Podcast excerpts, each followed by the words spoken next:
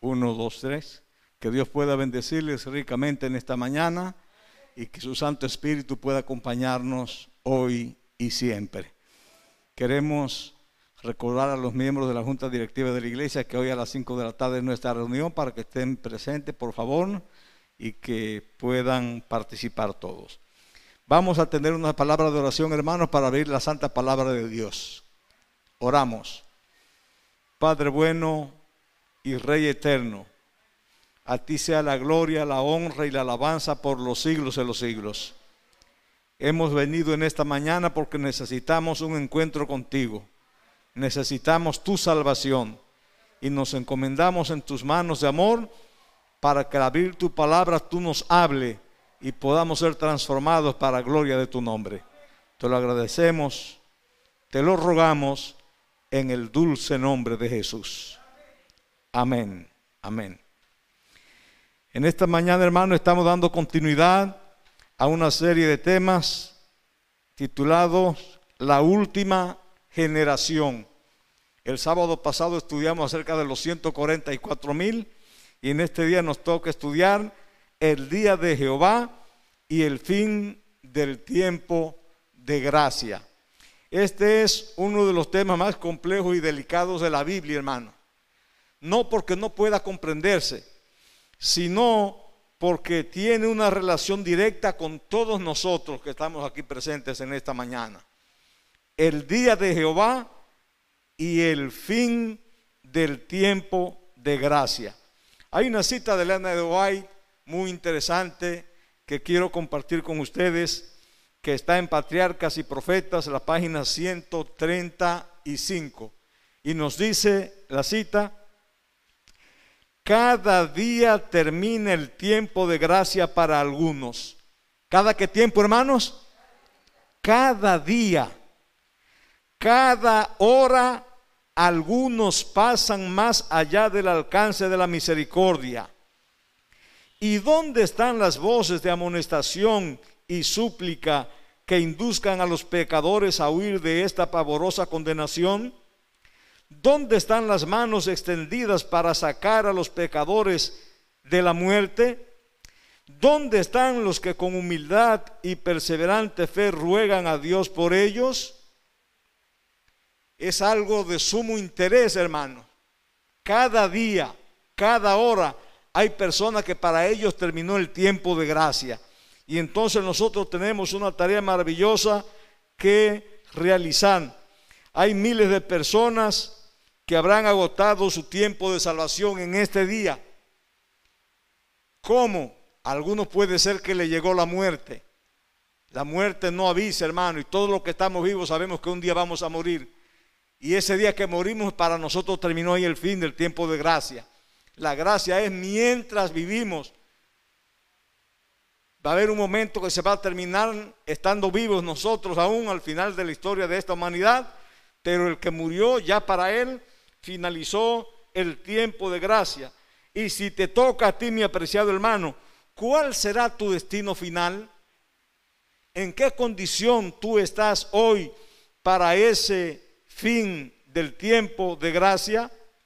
Hoy es el día de salvación.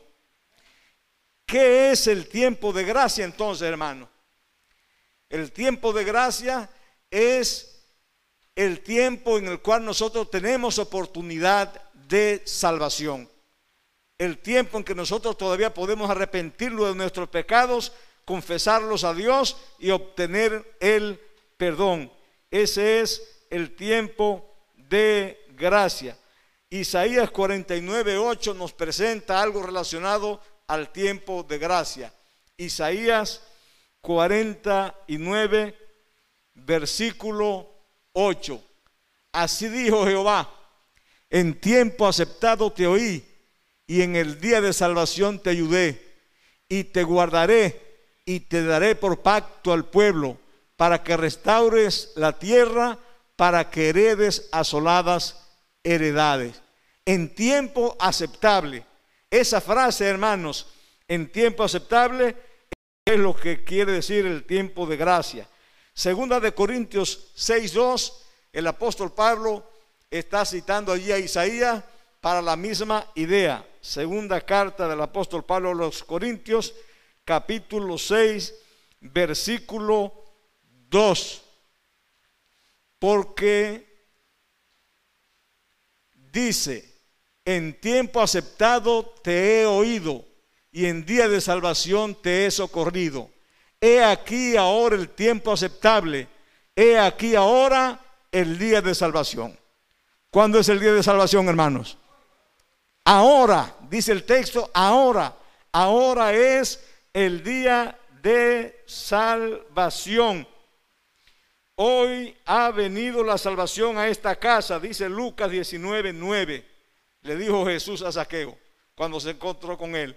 Hoy ha venido la salvación a esta casa. Cristo quiere un encuentro contigo, apreciado hermano. Y ese encuentro es para salvación. La salvación no es una cosa, la salvación es una persona y se llama Cristo Jesús. Así es que cada día que tú te encuentras con Cristo, te estás encontrando con la salvación. El que tiene a Cristo, tiene la salvación. Hebreos 4, 7 también nos habla con relación al mismo tema. Hebreos 4, 7. Otra vez determina un día hoy, diciendo después de tanto tiempo, por medio de David, como se dijo, si oyereis hoy su voz, no endurezcáis vuestros corazones. Si oímos hoy la voz de Dios, hermano, no debemos endurecer nuestros corazones, porque hoy es el día de salvación. Y Dios está esperando por nosotros. ¿Para qué? Para salvarnos, porque nos ama, porque envió a su Hijo a dar su vida en rescate por todos y cada uno de nosotros. El día de Jehová en Isaías 13 es un tema muy interesante que quiero que compartamos.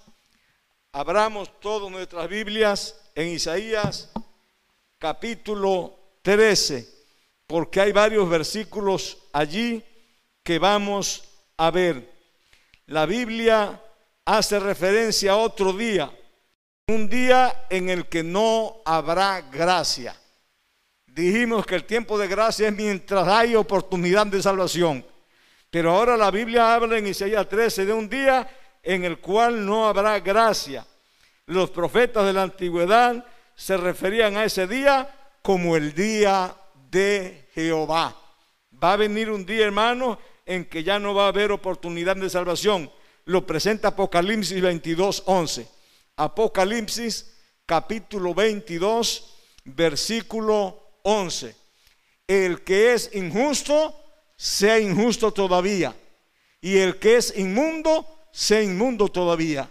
Y el que es justo, practique la justicia todavía. Y el que es santo, santifíquese todavía. Cristo va a decir en el santuario celestial, hecho es y ahí, hermanos, habrá terminado lo que se llama tiempo de gracia. Y entonces comenzará lo que se llama el día de Jehová. Es el día en que de ahí en adelante ya no hay oportunidad de salvación. Ahora que tenemos la oportunidad, es el tiempo de prepararnos, es el tiempo de acercarnos a Dios, es el tiempo de alcanzar a otros hay miles de personas, hermanos, que cada día están bajando a la tumba. Ahora con esta pandemia, tantas personas que están muriendo sin Dios y sin salvación. Y tú y yo tenemos la oportunidad de advertir a familiares, vecinos, amigos, relacionados, para que se preparen, para que no esperen el día de Jehová, sino que aprovechen hoy el tiempo de gracia. En el Antiguo Testamento hay unos 20 pasajes que aluden al día de Jehová. Pero vamos a compartir en esta mañana uno de esos pasajes, que es Isaías 13. Isaías capítulo 13. El versículo 1 de Isaías 13 nos presenta profecía sobre Babilonia, revelada a Isaías, hijo de Amós. Está haciendo una alusión aquí a Babilonia se está dando una sentencia a Babilonia. Y en el versículo 2 nos da un mensaje muy interesante. levantad bandera sobre un alto monte, alzad la voz a ellos, alzad la mano para que entren por puertas de príncipes. Se nos dice un mensaje, hermano. El mensaje dice, alzad la voz. Debemos alzar la voz cada uno de nosotros, hermanos. Ahora que hay tiempo de gracia, ahora que hay tiempo de salvación, para que todos aquellos con los que nos relacionemos tengan esa oportunidad de cuando Cristo vengan, recibir la corona de la vida eterna. Pero para ello hay que dar un mensaje, hermanos. Hay que alzar la voz según Isaías 2. Los versículos 3 y 4 de Isaías capítulo 13, versículos 3 y 4. Yo mandé a mis congregados, asimismo llamé a mis valientes para mi ira, a los que se alegran con mi gloria. Estruendo de multitud en los montes, como de mucho pueblo, estruendo de ruido de reinos, de naciones reunidas. Jehová de los ejércitos pasa revista a las tropas para la batalla. Ahora vemos aquí, hermano, una revisión a las tropas. Dios pasa revista a las tropas para la batalla. Y es importante eso en Isaías capítulo 13. El versículo 5 nos da otro detalle del día de Jehová.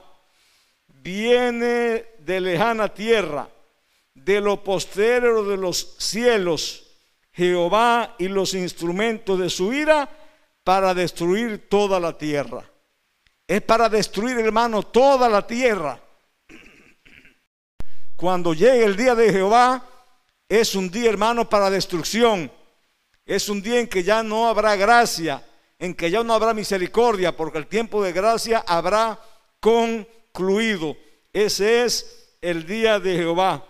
El versículo 9 es muy interesante y nos dice, he aquí el día de Jehová viene, terrible y de indignación y ardor de ira, para convertir la tierra en soledad y raer de ella a sus pecadores. La misma sentencia, hermano, para raer de ella a sus pecadores, para exterminar ya con el mal, con el pecado y con los pecadores el versículo 11, y castigaré al mundo por su maldad y a los impíos por su iniquidad, y haré que cese la arrogancia de los soberbios, y abatiré la altivez de los fuertes. La arrogancia, hermano, la altivez de los soberbios va a ser abatida ese día de Jehová. Versículo 13 porque haré estremecer los cielos y la tierra se moverá de su lugar en la indignación de Jehová de los ejércitos, en el día del ardor de su ira. El día del ardor de su ira. Es el día, hermano, en que ya cada quien va a recibir según haya sido su hora. Vendrá la destrucción de Babilonia en los versículos 19 al 22 nos dice eso de Isaías 13. 19 al 22. Y Babilonia, hermosura de reinos y ornamento de la grandeza de los caldeos, será como Sodoma y Gomorra, a las que trastornó Dios.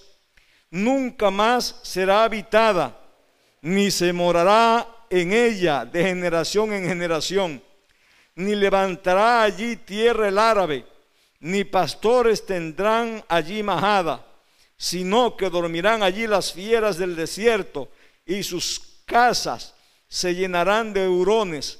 Allí habitarán avestruces, y allí saltarán las cabras salvajes. En sus palacios aullarán hienas y chacales en sus casas de deleite y cercano a llegar está su tiempo y sus días no se alargarán. Está cercano ese día, hermano, El día de Jehová está cercano. Por lo tanto, hoy es el día de salvación. Hoy es el día de encontrarnos con nuestro Dios, de ponernos en paz con Él, de seguirle y de servirle. Vamos ahora a Isaías 14, versículos 4 al 7. Isaías 14, versículos 4 al 7 pronunciarás este proverbio contra el rey de Babilonia y dirás, ¿cómo paró el opresor? ¿Cómo acabó la ciudad codiciosa de oro? Quebrantó Jehová el báculo de los impíos, el cetro de los señores, el que hería a los pueblos con furor, con llaga permanente, el que se enseñoreaba de las naciones con ira, y las perseguía con crueldad. Toda la tierra está en reposo y en paz. Se cantaron alabanzas. Este es, hermano, la destrucción del rey de Babilonia. Se va a cantar alabanza cuando haya pasado eso, cuando todo el pecado haya sido ya destruido, hermano, y los pecadores, entonces se cantará himnos de alabanza al Rey del universo. El día final del Señor. ¿Qué tiene todo esto que ver con nosotros, hermanos? Al describir los acontecimientos que concluirán con la llegada del día escatológico del Señor, con la destrucción de la Babilonia espiritual de los últimos días, con el fin del tiempo de gracia universal, el apóstol Juan siguió el patrón que encontramos en Isaías 13. Juan siguió el patrón que hemos terminado de referir en Isaías 13. ¿Qué fue lo primero que él vio? Vamos a ver Apocalipsis 14, 6 y 7. Apocalipsis 14, 6 y 7. Vi volar por en medio del cielo a otro ángel que tenía el Evangelio eterno para predicarlo a los moradores de la tierra, a toda nación, tribu, lengua y pueblo, diciendo a gran voz, temed a Dios y dadle gloria, porque la hora de su juicio ha llegado. Y adorad a aquel que hizo el cielo y la tierra, el mar y las fuentes de las aguas decía a gran voz, hermano, lo mismo que vimos ahorita en Isaías 13, ese mensaje que decía que debía ser alzad la voz, decía Isaías, alzad la voz. Ahora dice el profeta, decía a gran voz. Hay un mensaje que debe ser dado a gran voz, hermanos, sin temor, porque es un mensaje de salvación que es para este tiempo. Pero para dar este mensaje se requieren mensajeros. Es por eso que en Apocalipsis 7 encontramos a Dios pasando lista y sellando a sus escogidos, los 144 mil, el tema que vimos el sábado pasado. Dios está sellando, hermano, a aquellos que van a ser sus instrumentos para dar este mensaje a gran voz. Si se ha dado el mensaje y se ha revisado los que forman parte del ejército del Cordero, ¿qué sigue entonces, hermano? Lo que sigue es la llegada del día del Señor, es decir, el derramamiento de su ira, según Apocalipsis 15.1. Apocalipsis capítulo 15, versículo 1. Vi en el cielo, 14.1 15.1. Vi en el cielo otra señal grande y admirable. Siete ángeles que tenían las siete plagas postreras, porque en ellas se consumaba la ira de Dios. Cuando llegue ese día de la ira de Dios, hermano, vienen siete postreras plagas que van a ser terribles, plagas terribles, hermano, que van a recibir aquellos que no aprovecharon el tiempo de gracia que van a recibir aquellos que en el día de salvación no se aferraron a Dios. Y cuando lleguen esa plaga, entonces es para destruirlo, para consumirlo, porque ya no hay oportunidad de salvación. Según Apocalipsis 15, el cierre del tiempo de gracia incluye dos acontecimientos. Número uno, cese del ministerio de Cristo en el santuario celestial. Y número dos, la consumación de la ira divina mediante el derramamiento de las siete plagas. Aquí están los dos acontecimientos. Terminación del ministerio de Cristo en el santuario celestial y derramamiento de las siete plagas. Esto es lo que presenta Apocalipsis capítulo 15. El tiempo favorable, el tiempo de gracia, lo que hace es prepararnos para la llegada del día de Jehová, el día cuando ya no habrá misericordia para los pecadores que rechazaron la salvación. Esas plagas, hermano, van a caer sobre los impíos. Esas plagas van a caer sobre aquellos que no aprovecharon el tiempo de gracia. Por eso es que ahora tú y yo debemos hacer qué? Aferrarnos a nuestro Dios, abrazarnos de nuestro Dios, confesar nuestra falta, pedir perdón y alistarnos, hermanos, en ese ejército de salvación que proclamará con poder el mensaje de salvación en Cristo Jesús. En conclusión, hermanos, Isaías 13 constituye un ejemplo contundente de las cosas que se escribieron antes, como dice Romanos 15, 4. Romanos 15, 4. Esas cosas que se escribieron, ¿para qué se escribieron, hermanos? Porque las cosas que se escribieron antes, para nuestra enseñanza se escribieron, a fin de que por la paciencia y la consolación de las escrituras tengamos esperanza. Este mensaje que estamos dando, hermano, es para que tengamos esperanza. No es un mensaje para tener terror, no es un mensaje para tener miedo, no, hermano, es un mensaje para tener esperanza, es un mensaje de salvación. Tú y yo conocemos el fin desde el principio, sabemos cómo terminará la historia de nuestro planeta, sabemos que al final de los tiempos el día de la salvación dará paso al día de la venganza. Y sabiendo eso, ahora, ¿qué haremos, hermano? ¿Nosotros qué? ¿Qué haremos sabiendo nosotros esta verdad tan grande? ¿Nos quedaremos fríos, apáticos, indiferentes? ¿O procederemos a prepararnos para ser de ese ejército de salvación que dará el fuerte pregón? ¿Qué vamos a hacer? Es posible que en esta mañana se encuentre aquí en nuestro medio un Saúl que rechazó la palabra de Dios. Escuchaste el mensaje de Dios, pero no le hiciste caso. Y entonces tú estás en una situación crítica en que debes decidirte porque todavía hay para ti salvación. Quiero decirte que hoy es tu día de salvación. Cristo quiere salvarte. Es posible que aquí haya un Judas que vende a Jesús al seguir los placeres temporales del pecado y te has alejado, has traicionado a tu Señor pero quiero decirte, mi preciado hermano, que no está todo perdido. Todavía hay gracia en Cristo Jesús.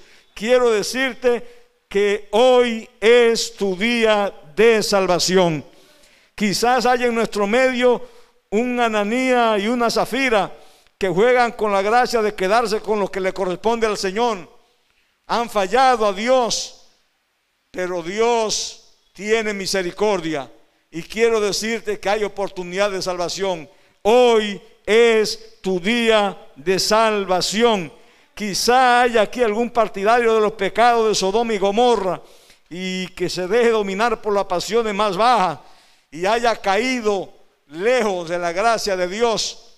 Pero Dios quiere alcanzarte. Y quiero decirte también, hoy es tu día de salvación. Quizás haya aquí alguien como Belsasar Belsasar, hermano, habiendo conocido la historia de su padre, cómo Dios obró, cómo Dios le levantó y le dio lecciones grandes y cómo su papá aceptó a Dios como el Dios verdadero, Belsasar no hizo caso de las cosas de Dios, sino que profanó los vasos sagrados que habían sido llevados del templo a Babilonia. Le fue pesado en balanza, dice la Biblia, y fue hallado falto. Belsasar terminó su tiempo de gracia, hermano. Provocó a Dios y murió. Pero si ese es tu caso, hoy quiero decirte que para ti hay salvación en Cristo Jesús. Quiero decirte, hoy es tu día de salvación. No hay caso tan desesperado que Dios no puede escuchar. No hay lugar tan lejos donde te hayas ido que Dios no pueda alcanzarte. Dios quiere y puede salvarte. Hoy es nuestro día de salvación. ¿Qué vamos a hacer con esa salvación tan grande que Dios nos ofrece, apreciados hermanos? Él te llama hoy para que forme parte de su ejército que va a proclamar esta buena nueva de salvación. Si tú quieres ser parte del ejército de Dios, si tú quieres hallar gracia en el oportuno socorro, quiero pedirte que te pongas de pie para que hagamos una oración y entreguemos nuestra vida una vez más a nuestro Dios y pidamos que nos dé fortaleza para cuando llegue el día de esas plagas, hermanos, nosotros estar protegidos en las manos de Cristo Jesús. Oramos. Padre bueno y Rey eterno, gracias te damos por haber estudiado tu palabra. Gracias te damos, Señor, porque tú nos has llamado de la luz, de las tinieblas, a tu luz admirable. Gracias, oh buen Dios, porque hoy todavía hay tiempo de gracia para nuestra salvación. Permítenos, oh buen Padre, acercarnos a ti. Si hay alguna falta en algún hijo tuyo aquí presente, perdónale y acéptalo en tus brazos amorosos. Si hay alguna situación que haya que arreglar, oh buen Padre, que se arregle para que estemos en paz contigo que seamos cada uno de nosotros miembros de ese ejército de salvación que proclamará en voz alta que Cristo viene pronto y que debemos estar preparados para irnos con Él. Que cuando llegue el día de Jehová y caigan esa plaga, no nos hagan daño porque estemos en los brazos de Cristo Jesús. En tus manos estamos. Te agradecemos y lo rogamos en el dulce nombre de Jesús. Amén.